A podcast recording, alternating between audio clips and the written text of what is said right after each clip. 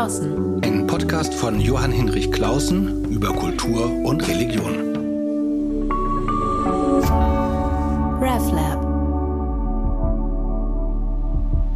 Herzlich willkommen zu einer neuen Folge meines Podcasts draußen mit Klausen. Heute zu einem Thema, das zu dem großen kirchlichen Thema der Gegenwart gehört. Es ist die Zeit der Missbrauchsaufarbeitung. Heute geht es aber nicht um die große Forumstudie, die die evangelische Kirche in Deutschland in Auftrag gegeben und nun entgegengenommen hat und die Diskussion darüber, sondern ähm, das mache ich vielleicht ein späteres Mal. Ich muss das erstmal lesen, sondern es geht um eine kleinere Studie, aber die sehr signifikant und interessant ist. Es handelt sich darum, dass die ökumenische Arbeitsgemeinschaft Homosexuelle und Kirche, die sich lange in Deutschland für Gleichberechtigung und Emanzipation von schwulen und lesbischen Menschen eingesetzt hat, ähm, einen verstörenden Aspekt ihrer Geschichte hat aufarbeiten lassen, ihre, ihre fehlende Abgrenzung zu Pädosexuellen. Und da ist eine Studie entstanden, die hat der Zeithistoriker Klaus Großekracht verfasst. Den besuche ich gerade. Vielen Dank, dass ich bei Ihnen sein darf. Ja, herzlich willkommen. Ich freue mich, dass Sie hier sind. Ähm, fangen wir doch mal vielleicht ganz vorne an. Nicht jeder kennt die ökumenische Arbeitsgruppe Homosexuelle und Kirche, HUK genannt. Ähm, können Sie kurz skizzieren, wer das eigentlich hm, war ist und warum diese Gruppe so obwohl gar nicht so riesig ist, doch so bedeutsam gewesen ist ähm, für die evangelische und katholische Kirche in Deutschland. Mhm. Die HUK hat sich Ende der 70er Jahre, genau 1977, äh, äh, gegründet, relativ spontan äh, am Rande des Kirchentags in diesem Jahr. Ähm, und zwar war es vor allen Dingen erstmal so eine Art Selbsthilfegruppe von Homosexuellen in kirchlichen Diensten, die eben unter Repressionen zu leiden hatten, dass sie dort sozusagen ähm, sich nicht so entfalten konnten, ähm, wie sie es äh, gewünscht haben. Und daraus hat sich dann doch äh, eine relativ langlebige Organisation bis zum heutigen Tag entwickelt, ähm, die sich so am Schnittfeld von allgemeiner Schwulenbewegung und ja, äh, kirchlichen Strukturen ähm, entwickelt hat und im Grunde sozusagen von ihrer Zielsetzung nach wie vor äh, versucht, Vorbehalte gegen Homosexuelle in der Gesellschaft und in der Kirche abzubauen. Genau, begann dann fast so wie eine Art Selbsthilfegruppe genau. oder auch Pressure Group, mhm. ähm, noch zu Zeiten, als es in Deutschland den notorischen Paragraphen 175 und 176 mhm. gab, wo äh, Homosexualität eher unter Strafe stand, mehr oder weniger. Das wurde so stückweise mhm. relativiert und nicht nur allgemein in der Gesellschaft, sondern natürlich in der Kirche ganz besonders weil dann das kirchliche Dienstrecht nochmal manchmal strenger war, als es in der Gesellschaft war. Also schon eine wichtige Gruppe, um eigene Interessen durchzusetzen. Und ähm, das gibt es gar nicht so oft, so eine kirchliche Gruppe, die Teil einer zivilgesellschaftlichen Bewegung ist. Nicht? Also Teil eines sozusagen kirchliches Milieu, kirchliche Mitarbeiter, Pfarrer, Priester, Diakone und so weiter. Und zugleich aber auch Teil einer der allgemeinen Schwulenbewegung und Lesbenbewegung. Ja, absolut. Also ich war auch sehr überrascht, das zu sehen. Also es ist kein rein kirchlicher Verein, der sich so nur an die kirchliche Öffentlichkeit äh, wendet, sondern ein Verein, der tatsächlich große Anteile hatte, auch an der Schwulenbewegung in der Bundesrepublik und ähm, in seiner Hochphase vielleicht 600, 700 äh, Mitglieder hatte. Ähm, das mag zunächst nicht viel erscheinen, aber äh, der Verein ist sehr langlebig. Es gibt in der ähm, allgemeinen Schwulenbewegung sehr viele kleinere lokale äh, Vereinigungen, die aber auch sehr schnell wieder verschwinden. Und die ähm, Hook äh, hat es wirklich geschafft, dieses Thema sehr präsent zu halten, auch äh, in den Kirchen. Und äh, wenn man zum Beispiel auch an die Veränderungen in der katholischen Kirche in den letzten Jahren denkt, ähm, das wäre nicht möglich gewesen, glaube ich, wenn nicht die Hook über 30 Jahre wirklich auf den Katholikentagen auch präsent gewesen wäre und ihre Anliegen da vertreten hätte. Genau, also eben auch richtig Öffentlichkeitsarbeit mhm. gemacht, auch theologisch gearbeitet hat, auch interessant, also das mhm. Thema auch richtig durchgearbeitet und dann natürlich im besonders schweren Fall auch Solidarität, glaube ich, anerkannt hat. Ja. Nun haben Sie einen problematischen Aspekt in der Geschichte, also erstmal mal eine Erfolgsgeschichte, mhm. eine, eine beeindruckende, äh, ein beeindruckendes Engagement über viele Jahre mit Erfolg, aber eben es gibt einen problematischen Aspekt, nämlich äh, sozusagen die mangelnde oder zum Teil richtig fehlende äh, Abgrenzung zu pädosexuellen bis Ende der 90er Jahre. Ähm, und das haben Sie aufgearbeitet. Wie kam es eigentlich dazu und wie, wie hat Ihr Auftrag gelautet? Das müssen man, muss man ja genau beschreiben. Was äh, sollen Sie da tun? Ja, genau. Das ist bei diesen Ausarbeitungsstudien natürlich extrem wichtig, dass man auch über die Methode und die Grundlagen halt spricht. Also de facto. Die Initiative ging tatsächlich äh, von der äh, HOOK aus. Ich bekam einen Telefonanruf oder eine E-Mail, ähm, dass äh, innerhalb des Vereins dieser Wunsch geäußert worden ist, ähm, die Haltung des Vereins zu Fragen der Pädosexualität aufarbeiten zu lassen und zwar von unabhängiger Seite. Das heißt also nicht vereinsintern, sondern tatsächlich durch äh, das, was man eben eine ähm, wissenschaftliche Expertise nennt. Und ähm, ich vermute, äh, Sie sind da auf mich gekommen, weil ich äh, vorher einige Jahre lang an einer Missbrauchsstudie zur katholischen Kirche mitgearbeitet habe, zum Bistum Münster. Gemeinsam mit Ihrem Kollegen Herrn Großbölting. Großbölting, genau, der jetzt auch äh, ein Teilprojekt in der Forumstudie äh, geleitet hat.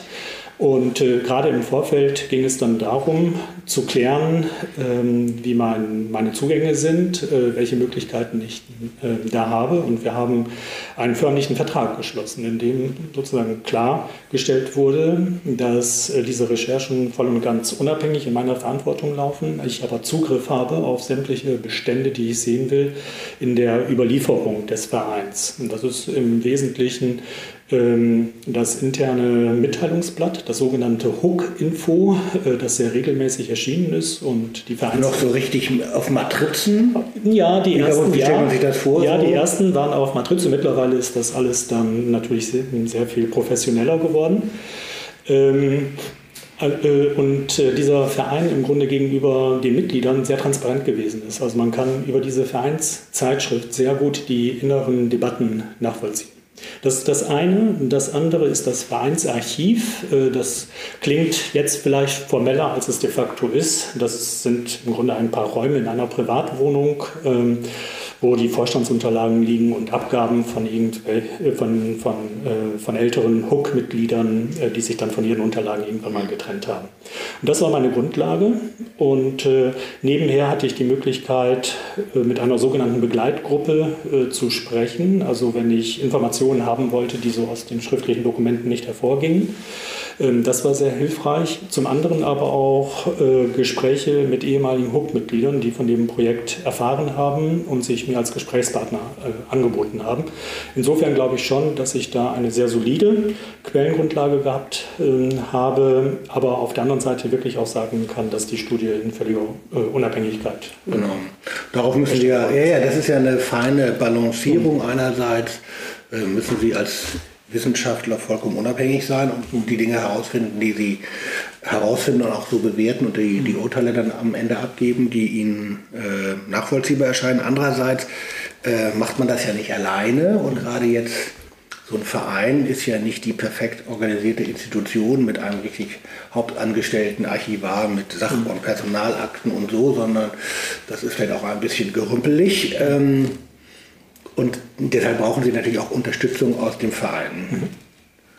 Da haben wir aber keine äh, Einflussnahme Nein, überhaupt nicht. Oder, es, oder es, ging im Grunde darum, dass wenn ich auf bestimmte Personen äh, getroffen bin in den Unterlagen, mit denen ich vielleicht gerne nochmal ein Gespräch geführt hätte, ähm, dass dann aus dem Verein äh, nachrecherchiert worden ist, mit den Personen äh, sozusagen eine Anfrage gestellt worden ist, ob sie bereit sind, mit mir zu sprechen äh, oder nicht. Also das waren so Vermittlungstätigkeiten okay. oder äh, bestimmte Datierungen, die aus den Unterlagen auch nicht hervorgegangen sind. Ähm, darauf hat sich das ja, im Grunde begrenzt und äh, de facto haben wir drei, vier Mal ähm, sozusagen Sitzungen gehabt mit dieser ähm, Begleitgruppe aus dem Verein. Äh, mehr war da auch nicht. Und dann habe ich im Oktober letzten Jahres meine Ergebnisse, die damals auch schon äh, fertig waren, nochmal vereinsintern vorgestellt ähm, auf der Mitgliederversammlung der Hook und auch im Nachgang gab es noch einige Meldungen, Personen, die dann mit mir Kontakt aufgenommen haben. Ähm, das war sozusagen aber alles, äh, was von Seiten der Hook da geschehen ist. Und natürlich hat die Hook äh, Reisekosten bezahlt, ne? also für das Archiv, aber jetzt keine Personalkosten, sondern das, äh, diese Studie habe ich angefertigt im Rahmen ja, meiner wissenschaftlichen Stellung hier an der Forschungsstelle für Zeitgeschichte in Hamburg.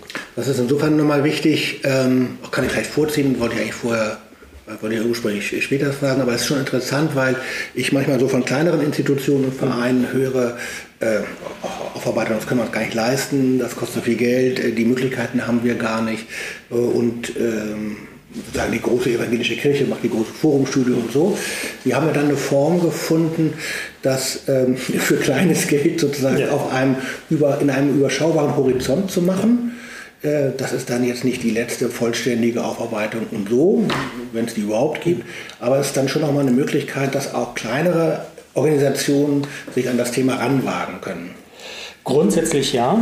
Ähm, das war jetzt äh, tatsächlich irgendwie auch eine Art äh, ja, Zufall oder es waren glückliche Umstände, dass das passte, weil, ähm, wie ich schon sagte, ich komme eigentlich eher aus der Katholizismusforschung und habe dann drei Jahre diese Studie zum Bistum Münster gemacht. Mhm. Und ähm, ich hatte Interesse, mir das Thema Umgang äh, in religiösen Kontexten mit dem Thema Pädosexualität nochmal von einer entgegengesetzten Seite anzuschauen, mhm. also aus, aus progressiven liberalen, äh, aus einer progressiven liberalen Perspektive, während sozusagen der Katholizismus eher sozusagen so ein konservatives Gegenstück gewesen ist.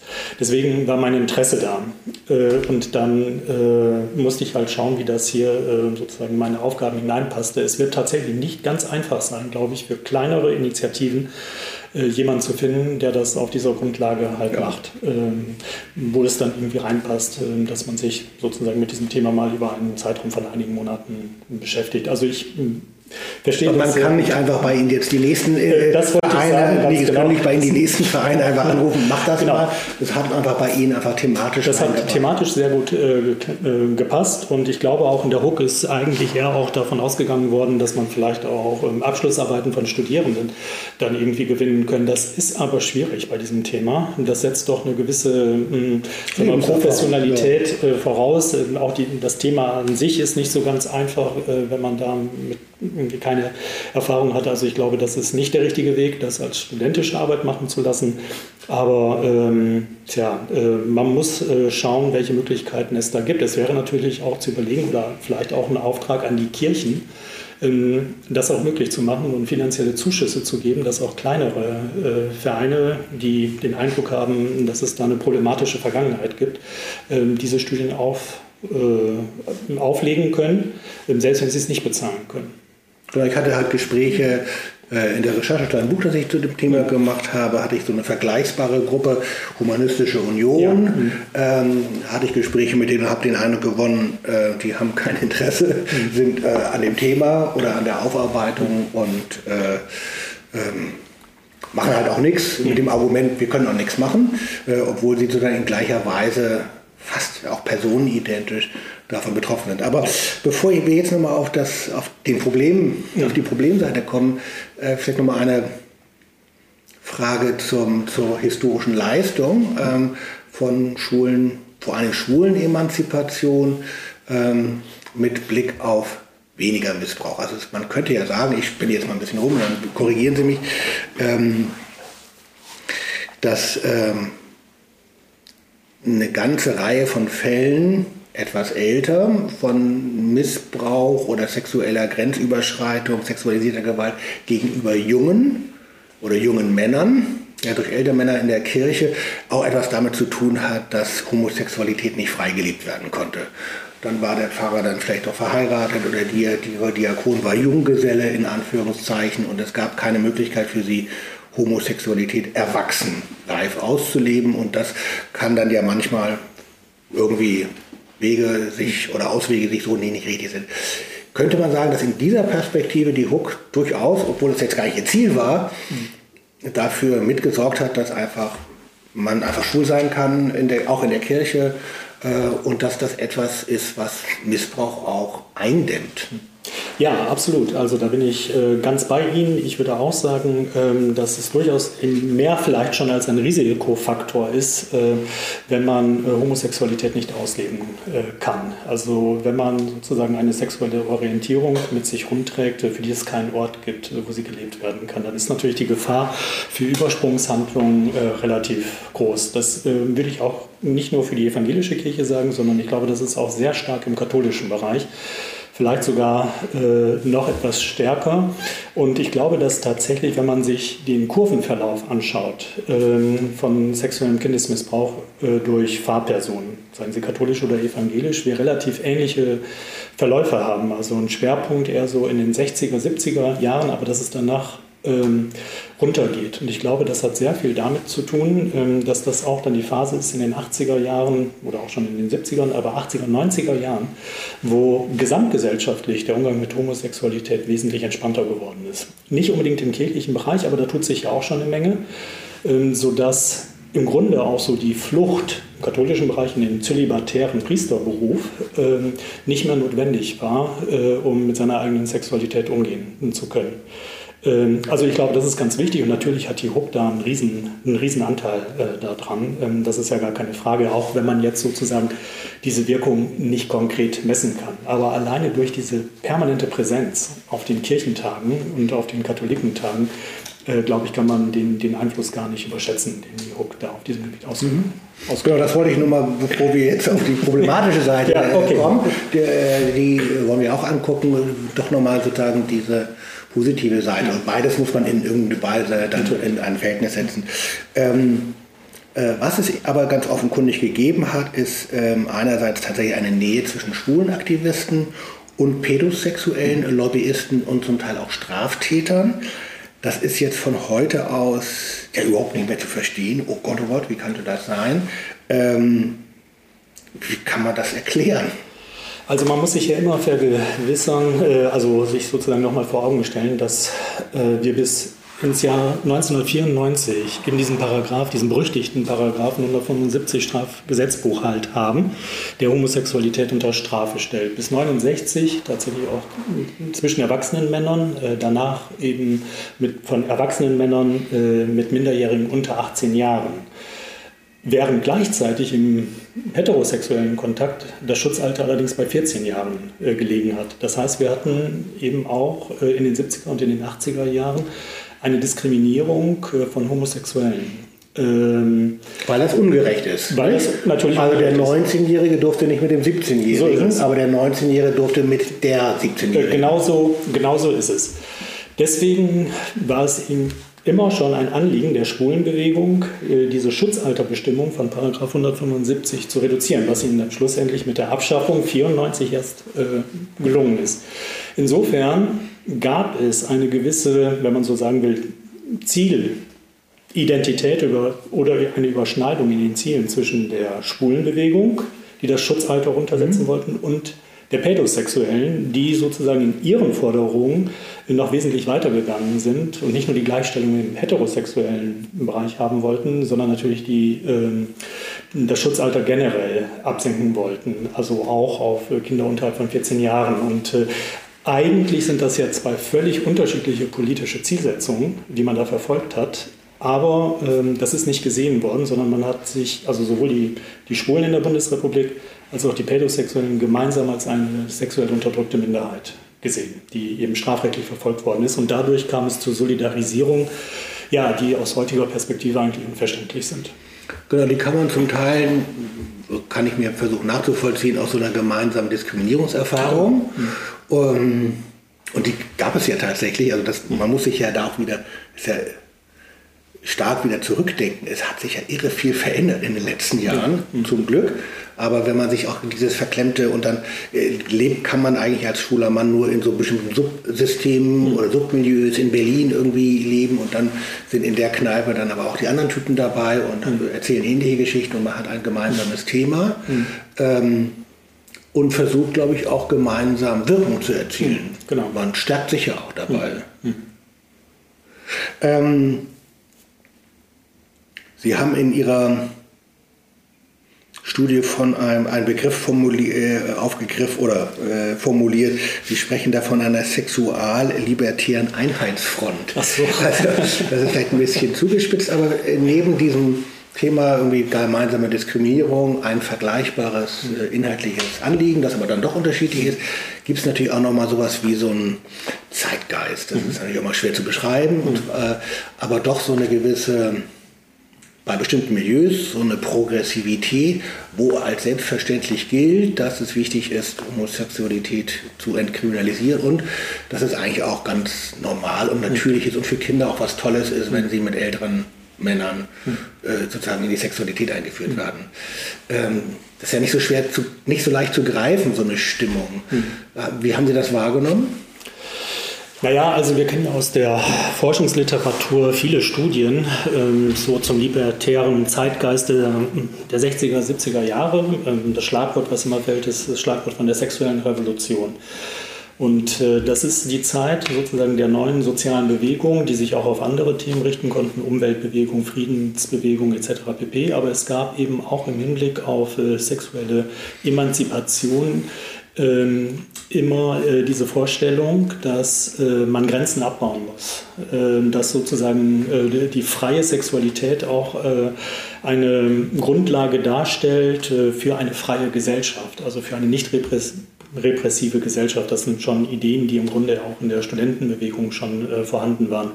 Das hat dazu geführt, ähm, dass man im Hinblick auf die sexuelle Revolution äh, eigentlich immer libertärer geworden ist, emanzipativer und im Grunde äh, nicht mehr geschaut hat, dass natürlich auch in, in sexuellen Beziehungen äh, Machtverhältnisse vorliegen können, sondern ganz im Gegenteil. Man hat Macht auf die andere Seite der Sexualität gestellt und Sexualität als etwas Unvermachtetes gesehen. Und ähm, das hat eben dazu geführt, dass man da bestimmte Probleme nicht gesehen hat, äh, auch in der Verbindung eben dann mit den Pädosexuellen. Also ganz grundsätzlich, wenn man über die Schwulenbewegung arbeitet oder über den Zeitgeist äh, der sexuellen Revolution, dann wird man immer feststellen, dass das im Grunde Emanzipationsbewegungen gewesen sind, die immer weiter auf Freiheit, äh, Abbau äh, von, von rechtlichen Schranken aus waren. Während die spätere Schwulenbewegung, die dann insbesondere im Hinblick auf Gleichstellung ähm, sich ähm, sozusagen artikuliert hat, eher eine Bürgerrechtsbewegung gewesen ist. Da ah, ja. es um Gleichheit mit, äh, sozusagen mit, mit der heterosexuellen Mehrheitsgesellschaft. Deswegen haben wir heute eben auch äh, die Anerkennung der gleichgeschlechtlichen Ehe. Das sind alles rechtliche Fragen, aber es geht nicht mehr so sehr sozusagen um äh, sozusagen immer mehr Sex in freien Formen zu haben. Das ist sozusagen die ältere Schwulenbewegung. Und das ist das Milieu, aus, der, sozusagen, aus dem äh, die Hook auch dann äh, hervorgekommen ist. Aber das hat es ja auch äh, auf heterosexuelle Weise Natürlich. gegeben. Mhm. Sexuelle Revolution heißt also diese ganze Repression von Ehe und so. Mhm. das lassen wir alles hinter uns und wir beginnen die Weltrevolution im Bett. Ähm, und äh, das hat es ja auch von heterosexuellen Männern gegeben und dann haben auch äh, nicht wenige Frauen gesagt, also das geht hier auf unsere Kosten. Genau. Äh, also da ist jetzt sozusagen eine Parallelität in dieser Emanzipation, die äh, Freiheit eben als Grenzenlosigkeit mhm. definiert und dabei blind wird für die Machtverhältnisse, die sich auf ihrer Seite genau. darstellen. Genau. Was natürlich nochmal Assoziation von mir so ein grundsätzliches protestantisches Thema ist, wenn man sich schon seit der Reformation als machtkritische Institution mhm. versteht. Wir sind keine Papstkirche, mhm. wir regieren durch das Wort und nicht durch die Gewalt. Äh, wird man, kann man blind werden für Machtverhältnisse die's, äh, und Machtdynamiken, die es bei einem selber gibt. Und das ist dann sozusagen der emanzipatorische Zeitgeist der 60er, 70er Jahre. Mhm. Und den gibt es hetero und den gibt es homo. Genau. Und es ähm, ich glaube, es gibt ja auch Heteros gewesen, die damals mit Pädosexualität kein Problem gehabt haben. Absolut. Also das ist jetzt nicht nur ein Schwulenthema, sondern das ist sozusagen diese Vorstellung, es gibt Pädosexualität Leid. Genau. Ne, das, das gibt es. Ja. Also meine vergewaltigen keine Kinder, aber da gibt es Formen, die sind völlig in Ordnung und finden alle schön. Mhm. Das hat es sowohl wie auch gegeben.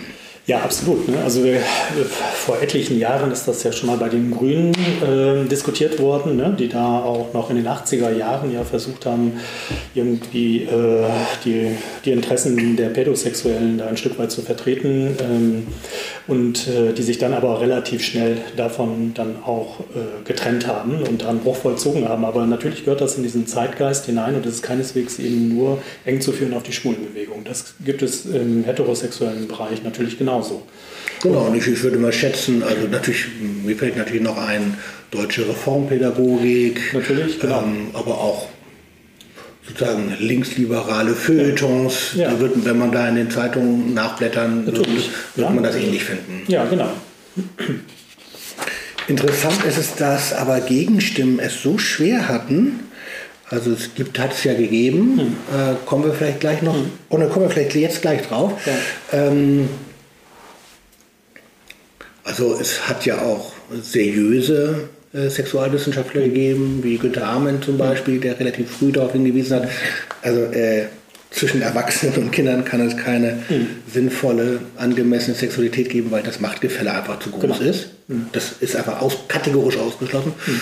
Und es hat feministische Stimmen gegeben, wie alles Schwarze, und es hat dann aber auch lesbische Stimmen gegeben, lesbisch-feministisch. Mhm. Können Sie das mal kurz erklären, wie tatsächlich dann sozusagen gegen diesen progressiven, diese Einheitsfront, die progressive ja, ja. Einheitsfront, wie die aufgebrochen werden ja. konnte.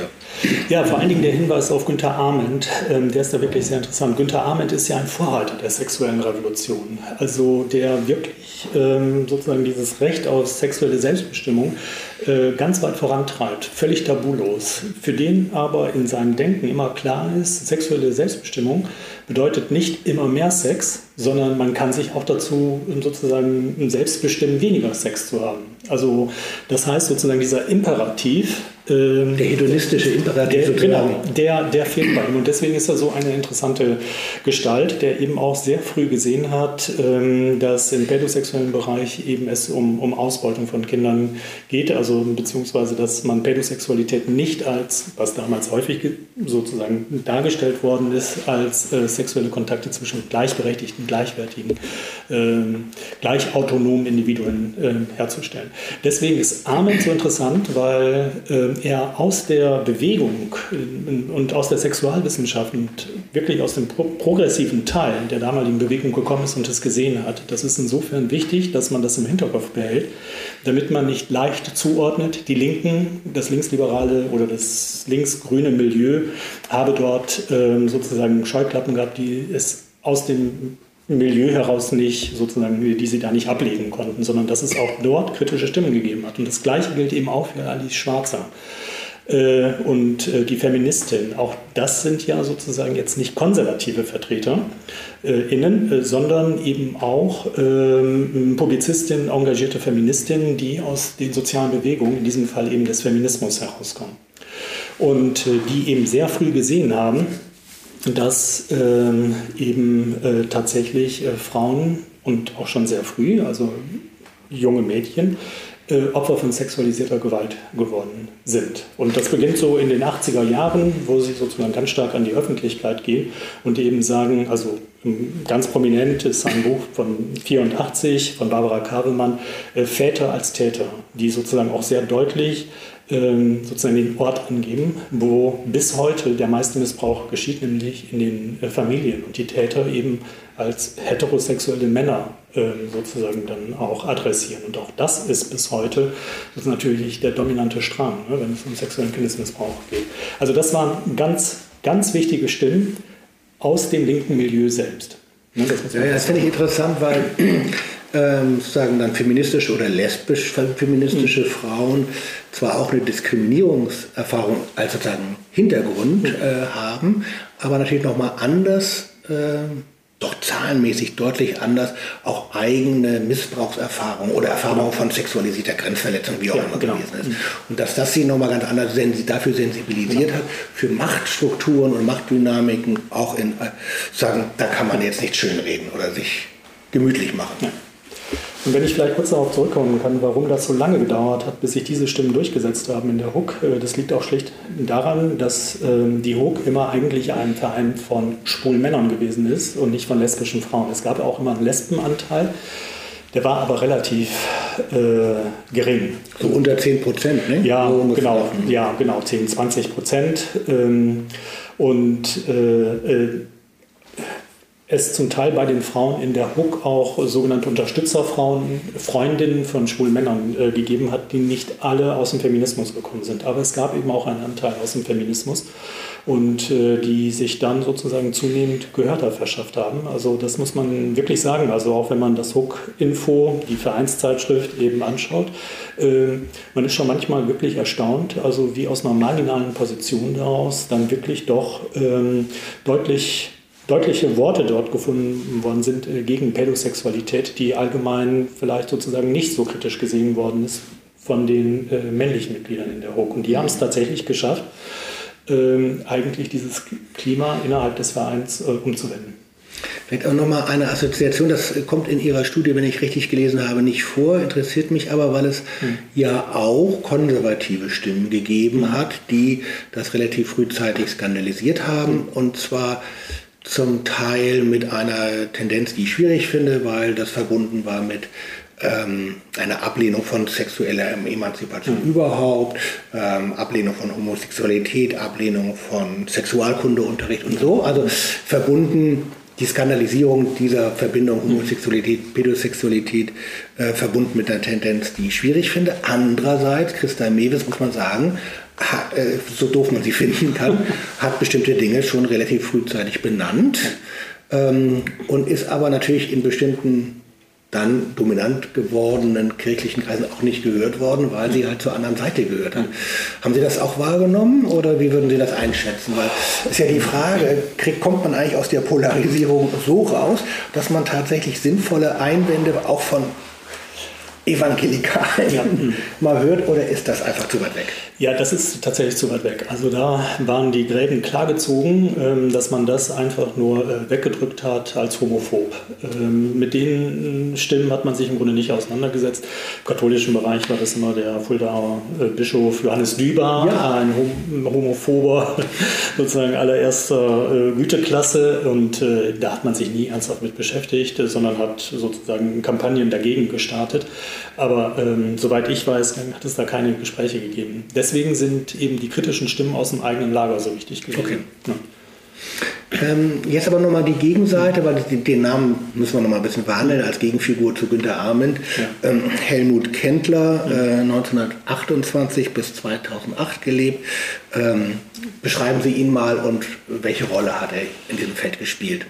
Ja, äh, also Kendler ist zurzeit sozusagen also das prominenteste Beispiel ähm, für einen Sexualwissenschaftler, für einen Universitätsprofessor, der halt sozusagen seine Möglichkeiten der Popularisierung angeblich wissenschaftlicher Erkenntnisse eben ganz stark dazu genutzt hat, das Thema Pädosexualität ja schlussendlich zu bagatellisieren, der sehr stark auch in, in, in pädophilen Unterstützernetzwerken tätig war und der vor allen Dingen vor einigen Jahren ähm, extrem Aufmerksamkeit erzeugt hat, weil bekannt geworden ist, dass er ähm, damals in Berlin äh, mit dem Wissen einer Berliner Senatsbehörde äh, verwahrloste Jugendliche, also männliche Jugendliche, bei äh, vorbestraften Pädosexuellen untergebracht hat, weil er gemeint hat, dass sie nur dort die sozusagen Aufmerksamkeit und auch Liebe, wie er es genannt hat, ähm, finden würden, die sie in anderen Betreuungseinrichtungen nicht bekommen würden. Also ähm, er hatte eine Sicht auf ähm, sexuelle Beziehungen von Heranwachsenden, wie er genannt hat, wobei er diese Grenze nie festgezogen hat, ob es um Jugendliche geht oder um, um Kinder. Ähm, äh, die das sehr stark ähm, bagatellisiert hat oder die Gefahren eigentlich nicht erkannt hat. Und zwar mhm. wirklich tatsächlich auch bis zum Schluss. Und äh, Tatsächlich, Kendler spielt in der Hook eine Riesenrolle, was auch mit Auslöser dafür gewesen ist, dass aus dem Hook-Vorstand dann ähm, das Interesse hervorgekommen ist, äh, in einer Aufarbeitungsstudie sich dieser Problematik und dieser Vergangenheit und insbesondere auch der Rolle Kendlers äh, zu stellen. Genau, Sie zitieren eine äh, katastrophale Äußerung von ihm, äh, wo er gesagt hat, nicht der Sexualverkehr, sondern der Strafensverkehr ist schädlich für genau. Kinder. Also so eine richtig krasse ähm, Bagatellisierung von Pädosexualität. Ähm, und da ist ja anders als sonst bei der Hook, wo ich sagen würde, das sind einfach Diskursprobleme hm. gewesen. Aber hier ist ja schon die Grenze zur Täterschaft oder Mittäterschaft doch überschritten. Ja, und ähm, er ist auch als Gutachter vor Gericht aktiv und äh, also später, in den späteren Jahren, also er brüstet sich damit, dass er gesagt hat, in den Verfahren, in denen er als Gutachter aufgetreten ist, wenn es um sexuellen Kindesmissbrauch gegangen ist, äh, da seien die Angeklagten immer straffrei hervorgegangen. Also das hielt er für ein besonderes Verdienst äh, seiner wissenschaftlichen oder gutachterlichen Tätigkeit. Äh, also Kendler hatte ähm, wirklich ähm, einen riesen Einfluss ähm, auf die öffentliche Wahrnehmung des Umgangs mit Pädosexualität und insbesondere auch in der evangelischen Kirche. Da hat er an, angefangen? Da hat er seinen angefangen. Beruf angefangen? Ja, genau. Er, hatte, er wollte sogar mal Pfarrer werden, äh, hat es dann aber nicht studiert, weil wohl sein Vater eine andere Laufbahn für ihn vorgesehen hatte. Aber äh, seine ersten pädagogischen Erfahrungen, die macht er tatsächlich in Einrichtungen der evangelischen Kirche. Äh, Da noch nicht äh, spezifisch im sexualpädagogischen Bereich. Das entwickelt er dann später beruflich in Berlin und er wird dann in Hannover eben Professor für Sozialpädagogik, aber er ist im Grunde bekannt als, ähm, ja, sozusagen als ein großer sozialpädagogischer Aufklärer in, dieser, in diesem liberalen Zeitgeist, über den wir bereits gesprochen haben.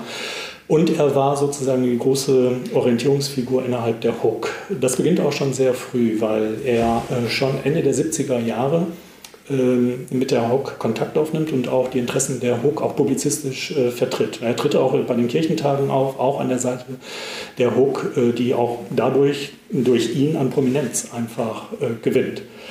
Aber er ist dann dadurch auch jemand, der so ein bisschen den diskursiven und den mentalen Rahmen setzt, äh, wenn es natürlich um die Frage von Homosexualität geht. Das steht natürlich im Vordergrund äh, seiner Tätigkeit auch in der HUK, aber eben am Rand auch, wenn es um Fragen der Pädosexualität halt geht. Ähm,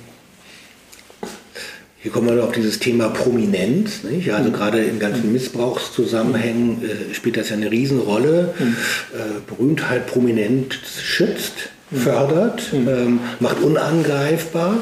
Ähm, braucht man aber auch, wenn man bestimmte Leitfiguren braucht, die irgendwie das Thema voranbringen. Aber äh, die Verführbarkeit durch Glanz äh, ist schon nochmal ein Thema, jetzt nicht nur bei der Hook, sondern Ja, generell. Ähm, ganz kurze Frage, kann man auch sagen, dass er selber ein Täter gewesen ist oder entzieht sich das unserer Kenntnis? Äh, also, äh, Kendler zieht sehr viel wissenschaftliche Aufmerksamkeit zurzeit auf sich. Es gibt mehrere Studien äh, zu seinem Wirken in Berlin, in Hannover. Äh, Ich glaube, es ist tatsächlich auch angedacht worden, eine Studie zu seinem Auf Auftreten mh, an, an Orten der evangelischen Kirche sich genauer anzuschauen. Also ähm, da äh, wird äh, tatsächlich ähm, eine Menge gemacht. Äh, Kendler ist aber natürlich jemand, ähm, der auf ganz, ganz vielen unterschiedlichen Ebenen aktiv ist. Also ähm, er hält Vorträge, er schreibt äh, mehr oder weniger wissenschaftliche Bücher. Er ist aber zugleich auch jemand, der im Privaten äh, Kontakte zu Jugendlichen sucht. Also er hatte mehrere Adoptivsöhne, Pflegekinder und es ist bis heute nicht ganz klar, was dort wirklich äh, passiert ist. Folgt man sozusagen der besten Kendler-Expertin, die wir zurzeit haben, äh, Theresa Nentwig, die eine Ja. große Biografie, mehrere hundert Seiten über Kendler geschrieben hat. Und wenn man ihr folgt, äh, dann wird man davon ausgehen können, dass er sich ähm, eben auch an seinen eigenen ja, Pflegekindern vergriffen hat. Okay. Ähm, jetzt gehen wir mal äh, ein bisschen zur Lösung. Äh, 1997, Sie haben das schon gesagt, ähm, äh, endlich distanziert sich die Hook eindeutig von der Pädosexualität. Das ist eine klare Geschichte und damit ist dann auch die Sache vorbei. Äh, und einen Aspekt haben wir schon benannt, also die Rolle von Frauen, lesbischen Frauen, feministischen Frauen dabei. Es gab aber noch einen anderen Anschluss, das fand ich interessant, äh, habe ich jetzt durch Sie gelernt, äh, nämlich durch die UNO. Ja, Erklären Sie doch mal, wie da der Zusammenhang war, denn wir befinden uns ja hier wirklich in kleinen Submilieus. Ja. Und da kommt irgendwie plötzlich die UNO und Ja. äh, löst was aus. Tatsächlich, also so kann es eben gehen, ähm, dass manchmal eben auch ganz weltpolitische Entscheidungen dann ähm, sozusagen Auslöser sind für so lokale Veränderungen. Also tatsächlich 1989 ist, hat die UNO die Kinderrechtscharta verabschiedet und dort ist eben auch äh, völlig klar gesagt, dass, es, ähm, dass, dass Kinder das Recht haben sozusagen auf sexuelle Unversehrtheit und äh, das war für die UNO äh, natürlich dann Grundlage für sozusagen die Akkreditierung von allen Gruppen, die dort Beraterstatus haben.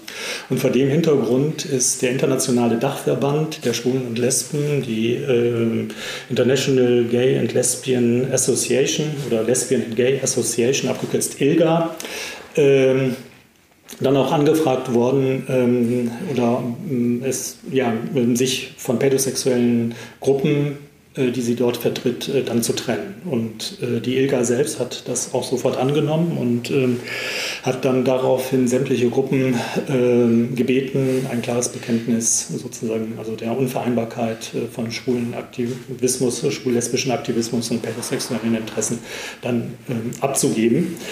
Das hat die Hook auch zunächst gemacht, als es zur Abstimmung gekommen ist auf einer Weltkonferenz 94 der ILGA. Aber ähm, tatsächlich ist das anschließend doch nochmal so innerhalb des Verbandes dann diskutiert worden. Und es gab eine große Menge, also knapp die Hälfte der Mitglieder, die doch den Eindruck hatten, dass es zu weit geht und die diesen Schritt nicht unbedingt mitvollziehen wollten. Dann über mehrere Jahre schwelte dieser Konflikt. Die ILGA hat immer wieder von neuem angefragt und die HOK hat versucht, mit Kompromissformeln darauf irgendwie zu antworten, weil für sie natürlich die Mitgliedschaft bei der ILGA wichtig war ähm, aber auf der anderen Seite ähm, eben drei Jahre noch gebraucht hat, bis sie eben diesen klaren Cut vollzogen hat. Na, interessant finde ich jetzt, ähm, ist ja verrückt, das wusste ich überhaupt nicht, ähm, dass es natürlich äh, also die Klärung auch eine Folge der Anerkennung von Homosexuellen ist.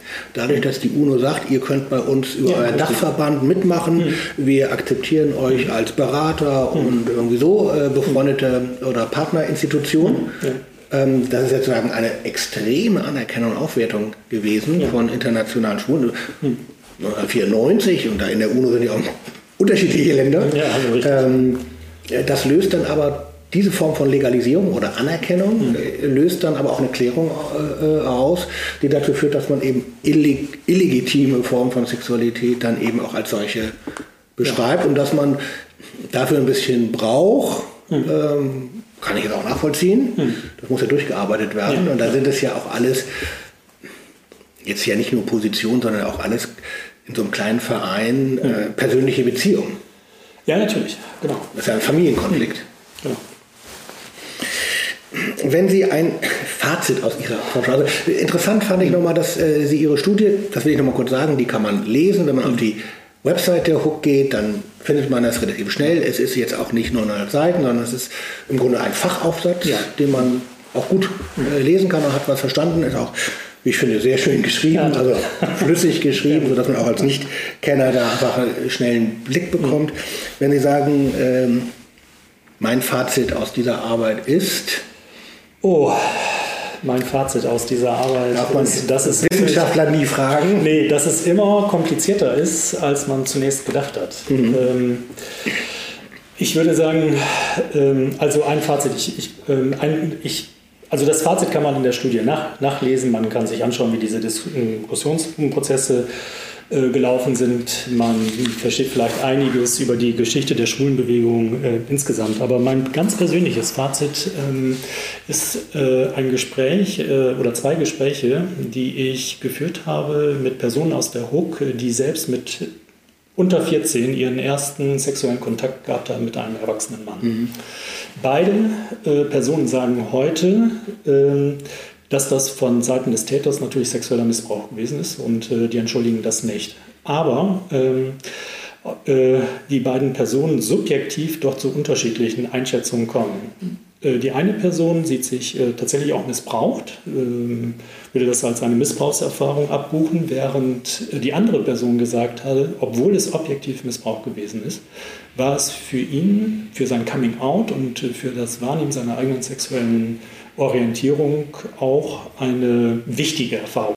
Äh, vor dem Hintergrund muss man ähm, das vielleicht tatsächlich dann etwas anders sehen oder zumindest sollten wir aufpassen, dass wir den Betroffenen von sexuellem Kindesmissbrauch, der es auf jeden Fall gewesen ist, nicht unsere Deutung äh, äh, sozusagen äh, vorgeben, sondern dass wir es mhm. auch schaffen müssen, äh, wenn Betroffene diese Erfahrung anders interpretieren, ähm, dem auch ein bisschen Raum zu geben. Also das hat mich jedenfalls nachdenklich gemacht. Genau, das ist natürlich in der aufgeladenen Situation, in der genau. wir gerade sind, wichtig, so eine Balance zu finden. Einerseits klar zu sagen, was ist eine Straftat, was ist verboten ja. und zugleich aber auch die Möglichkeit von Grautönen ja. äh, zu bedenken und nicht überall Miss, das Wort Missbrauch drauf zu ja. kleben, wenn es von äh, aus der eigenen Perspektive so nicht beschrieben wird. Genau, nicht so beschrieben ist und wir müssen auch aufpassen, dass gerade im kirchlichen Bereich äh, gehen wir sehr stark eben vom sexuellen Missbrauch Minderjähriger aus. Das ist aber nicht immer eine Straftat. Also wenn sag ich mal, in, in einem Jugendverein der 21-jährige Gruppenleiter äh, mit einer 17-jährigen ein, ein Verhältnis eingeht, dann war das damals sozusagen und auch heute keine Straftat. Wir müssen auch aufpassen, ähm, sozusagen, wo wir das Schutzalter sehen. Ich finde, 14 Jahre ist vom Strafrecht äh, ein sehr niedriges Schutzalter. Ich glaube, ich persönlich würde mir ein höheres Schutzalter mhm. wünschen. Das könnte man auch bei 16 Jahren äh, vielleicht ähm, sozusagen ähm, äh, fix machen. Aber man, man muss schon genau sich die einzelnen Fälle anschauen. Also das, glaube ich, ist wichtig und äh, insofern äh, ist eben tatsächlich die Frage, wenn wir mit quantifizierenden Fallzahlen sozusagen operieren, ähm, dass sich dahinter doch sozusagen ganz, ganz viele Differenzen sozusagen der Einzelschicksale verbergen. Und das wiederum ist ja dann die Aufgabe von Aufarbeitung, dass wir diese Geschichten hören. Natürlich, genau. Vielen herzlichen Dank, Klaus Großekracht, für dieses sehr anregende und dann am Schluss nochmal sehr differenzierte Gespräch. Alles Gute für Ihre weitere Arbeit. Ja, vielen Dank. Ich habe mich sehr gefreut, mit Ihnen darüber zu sprechen.